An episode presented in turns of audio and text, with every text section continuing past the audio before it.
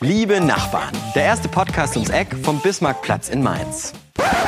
Jetzt hör aber auf mit dem Scheiß hier! Das nervt Podcast, immer dieser neumodische Fetz. Das macht man nicht in Mainz, da babbelt man auf der Straße und nicht in irgendeinem so einem Mikrofon drin. Ja, okay, Podcasts macht im Moment eh jeder. Aber der hier, der ist nur für Mainzer und alle, die diese Stadt wirklich lieben. Und wenn du schon mit deinen eigenen Nachbarn nicht redest, weil du im Hausflur lieber schnell die Flucht ergreifst, dann hör doch lieber zu, was meine auf dem Herzen haben. Ich glaube, das Problem ist einfach, dass ich eine Frau bin, die tätowiert ist. Und dann ist das natürlich schon mal was anderes. Männer haben da ja ein bisschen mehr Freiheit drin als Frauen. Und dann hatte ich, glaube ich, nur den Arm um Tobi gelegt. Und auf einmal kommt so eine Hand von hinten und wirkt mich und flüstert mir ins Ohr, äh, wenn du das noch einmal vor meinem Kind machst, äh, schlage ich dich tot.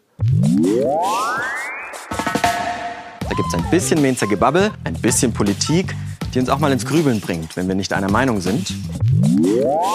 Kanzler oder Kanzlerin für einen Tag. Was würdest du mit einem Tag anfangen, wenn Jasmin die nächste Kanzlerin von Deutschland wäre?